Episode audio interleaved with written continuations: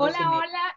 Empezamos así un nuevo episodio de Un Cafecito con Vela, el podcast de Bella Latina Magazine. Hoy tengo el grandísimo honor de tener una persona que es referente para nosotros en la comunidad latina en este tema en particular que vamos a hablar el día de hoy. Hoy estoy ataviada haciéndole un poquito honores a Venus, el planeta del amor, la diosa de la belleza y la diosa del amor también, porque hay que vestirse siempre de lujo cuando uno tiene a Cecilia Amor invitada. Cecilia, bienvenida. ¿Cómo estás? Muchas gracias, mi querida Jennifer. Mira, mucha gente se confunde. Lo que pasa es que me dicen la doctora Amor porque ese es mi nombre artístico. Pero mi verdadero apellido es Alegría. Alegría. Yo soy Cecilia Alegría, la doctora Amor. Y la doctora Amor me lo pusieron como nombre artístico en Telemundo en el año 2006, cuando yo estaba formando parte de un programa llamado en aquel entonces Cada Día, el que ahora se llama Un Nuevo Día, y que sigue yendo por Telemundo Network y al que me invitan de tanto en tanto. Entonces, ahí el productor me dice, doctora, como usted habla de parejas, su apellido Alegría es muy bonito, pero mejor para que la gente asocie, asocie mejor. Entonces le vamos a poner la doctora Amor para que entonces la gente diga, ¿de qué habla esa doctora? Ah, habla de amor y habla de parejas y ah. de salvar matrimonios. Y así quedé desde el año 2006 bautizada. Y te digo que me ha abierto muchas puertas y Dios es bueno. Aquí me tienes desde Miami haciendo mi labor para ayudar a las mujeres sobre todo, que son las que más sufren, porque la mujer se toma el matrimonio mucho más en serio que el hombre, querida. Así que feliz de estar con ustedes. De verdad que muchísimas gracias. Cecilia, yo estoy viendo en todas partes y no tiene nada de malo que todo el mundo está preguntando por consejos sobre las parejas, pero ¿qué pasa con nosotros los solteros? Y hoy vengo a abogar por mi género, por mi gente, los que estamos solteros, los que están divorciados, los que son viudos. En esta cuarentena está pegando más duro la soledad, no nos vamos a engañar.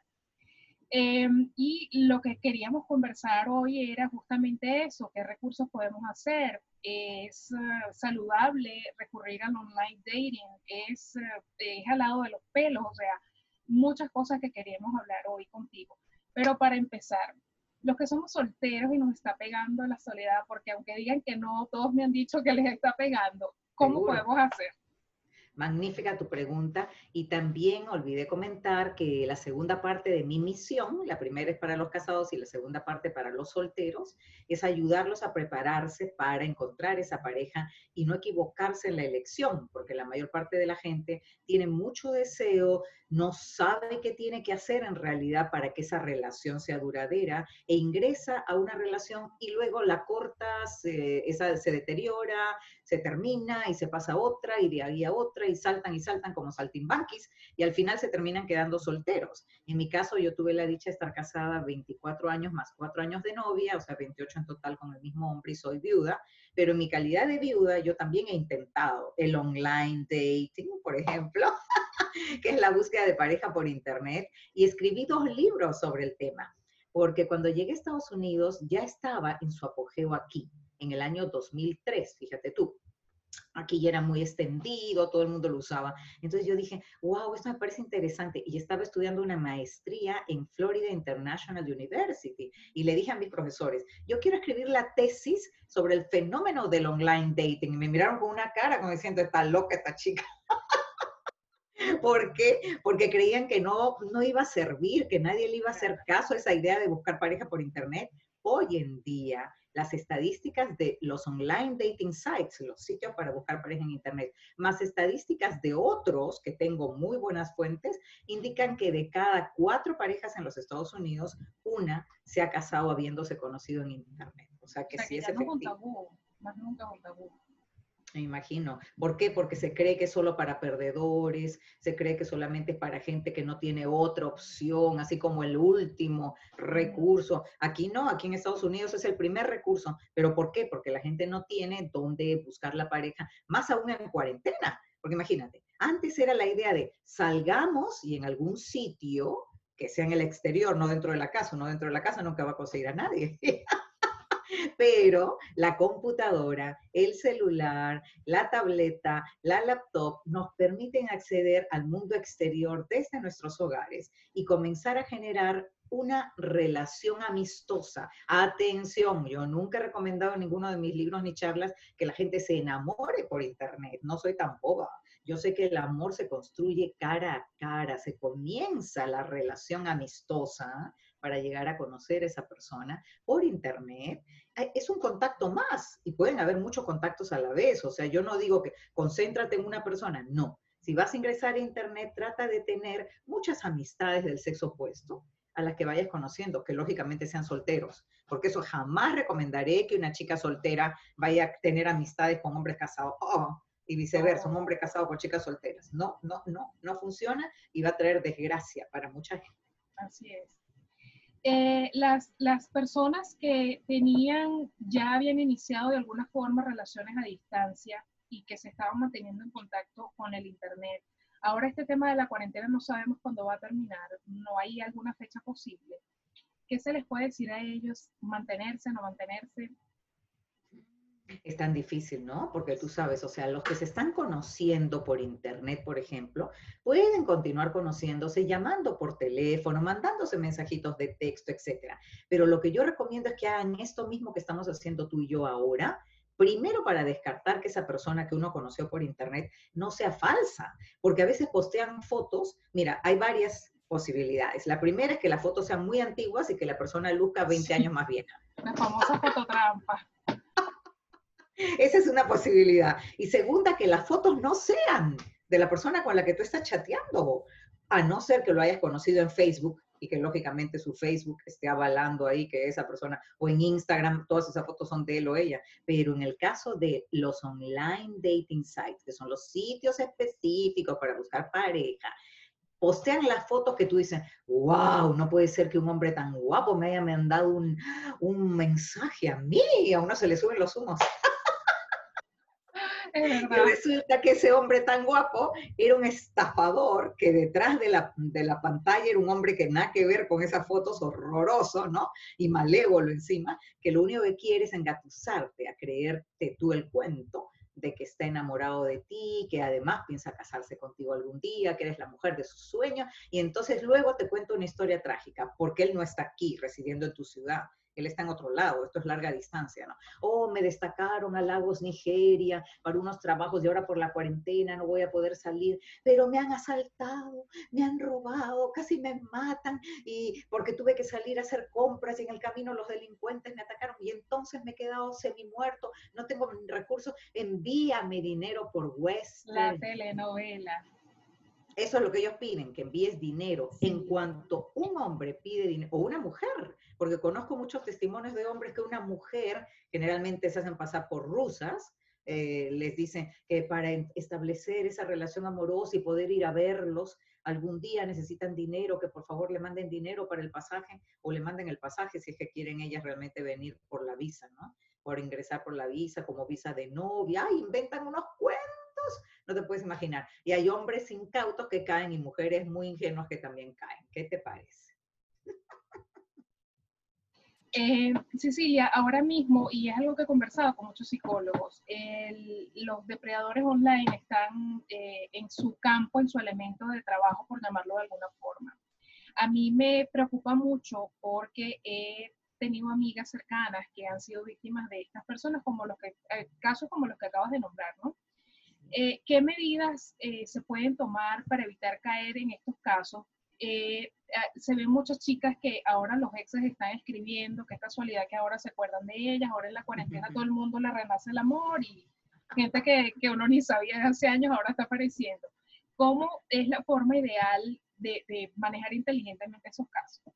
Claro, en el caso último que acabas de mencionar, que es muy propio de estas circunstancias, ¿por qué? Porque la gente sola comienza a recordar a los amores del pasado, ¿no? Entonces, un ex que antes parecía abominable, ahora parece, ay, bueno, tenía algunas virtudes, en el fondo me quería, y uno comienza a justificar su mal comportamiento y a verlo desde otra óptica por la soledad y la nostalgia la melancolía que produce eh, la pérdida de ese ser amado, porque hubo amor, obviamente, pero la relación no funcionó. Entonces, la curiosidad mata al gato, la chica o el chico se meten a ver el perfil de eh, el ex o la ex en Facebook o en Instagram y ven las fotos y ven que sigue soltera o soltero y dicen, ¡ay, qué gran oportunidad para restablecer el contacto! Y entonces inician la conversación a través de mensajes privados, luego terminan chateando, hablándose por teléfono, hay una reconexión emocional basada en una falsa expectativa.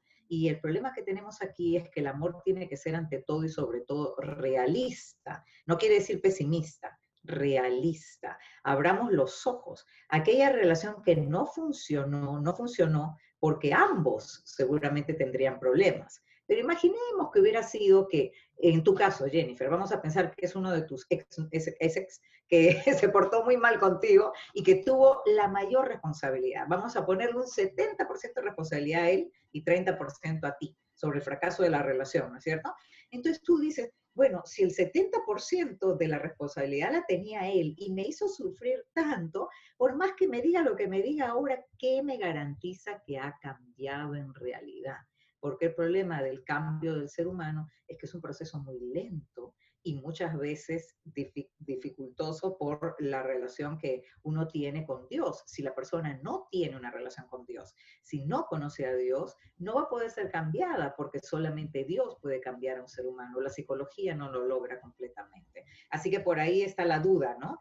¿Habrá cambiado como para no estar perdiendo aquí mi tiempo, porque en realidad eso se trata de falsas expectativas. Hay que ser en este sentido realistas y pensar, mira, mejor una nueva persona, intentarlo con una nueva persona, a repetir con alguien que nos hizo sufrir tanto. Sí, he visto eso en gente alrededor de mí me ha hecho mucho ruido porque los depredadores andan haciendo de las suyas y hay que tener mucho cuidado con el tema de las emociones y la salud mental justamente ahora. Cecilia, hay mucha gente que está viuda, que está divorciada y que esto obviamente ha sido un trancazo muy duro, el, este confinamiento, porque eh, quizá está cercana la situación, está muy fresca. Eh, gente que ha pasado quizá por episodios de relaciones con violencia, que tienen pánico de, de volverlo a intentar. Eh, ¿Hay posibilidad de volverse a enamorar? ¿Es sano volverse a enamorar? ¿Hay que volverlo a intentar? Sí, vale la pena, vale la pena. Atención, el sufrimiento pasado nos ha hecho más fuertes y nos ha hecho mejores personas, porque sin sufrimiento no hay purificación, no hay elevación espiritual.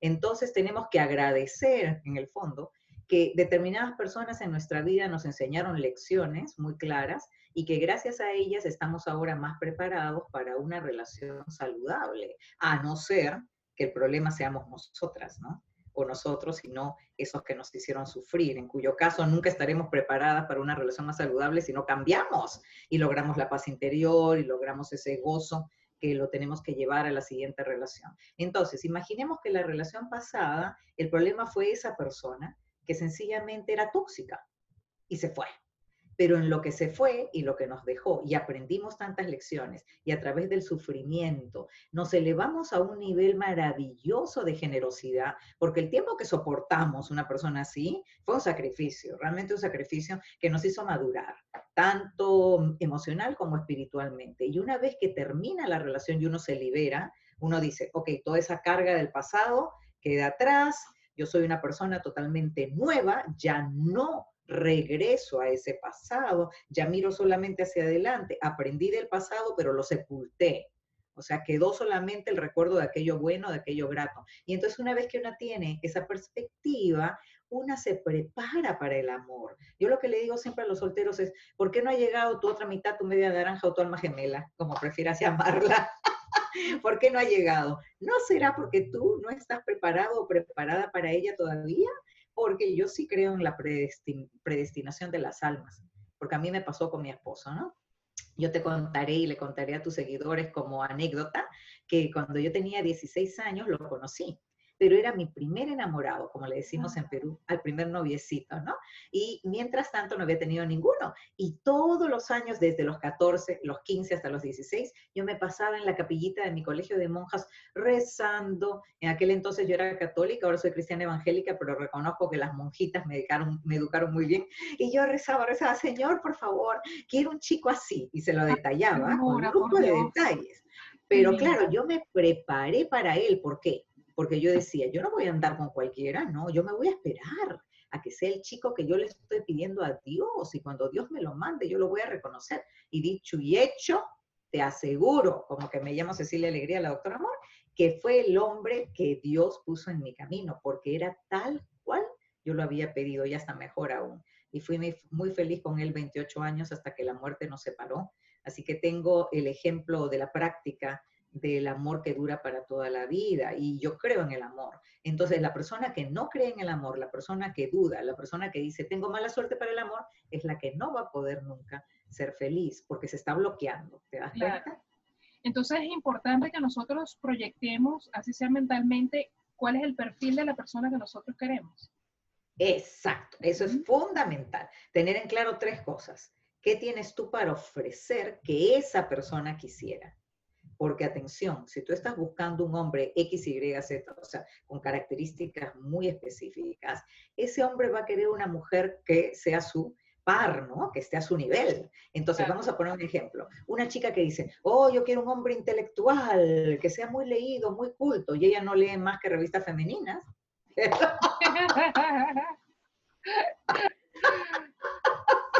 Entonces el hombre intelectual jamás se va a fijar en ella, ¿te das cuenta?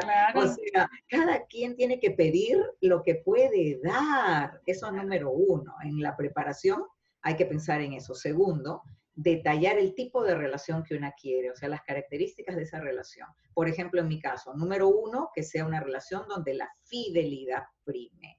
Yo tengo muy en claro que la fidelidad es la base de una relación feliz. Si uno se pone ciertos estándares, entonces es más fácil evaluar a un potencial candidato. Ejemplo, en una conversación que se chatea con alguien online, en cualquiera de los chats actuales, y esa persona demuestra interés y está soltero o soltera, se le pregunta, bueno, y si tú mm, eh, te pusieras a, a pensar en los distintos tipos de infidelidad que hay en hoy en día, ¿no? Porque hay tantos tipos de infidelidad y la gente es eh, infiel tan fácilmente. ¿Te parece, por ejemplo, que se es infiel cuando se chatea con otra persona del sexo opuesto estando tú en una relación? O sea, comenzar a preguntarle cosas de ese tipo. Y él va a decir, no, que va. Yo puedo chatear con cuantas mujeres quiera mientras estoy en una relación, porque ¿qué tiene de malo? Y a salir corriendo. Entonces, hay que saber qué tipo de relación se quiere, cuáles son las características de esa persona que estamos buscando y qué vamos a ofrecer nosotras que, o nosotros que sea lo que esa persona busca. Así es. Cecilia, un poquito ya para terminar, ¿cómo crees tú que vaya a cambiar las relaciones y la forma en que se maneja el amor? Porque la pandemia realmente nos ha cambiado todo. Eh, ¿Cómo va a cambiar, cómo crees tú que va a cambiar eh, la, la, pandemia, eh, el cómo nos manejamos, las relaciones, todo esto? Hoy sí, te digo que ahora tenemos un nuevo tipo de amor, se llama el amor líquido.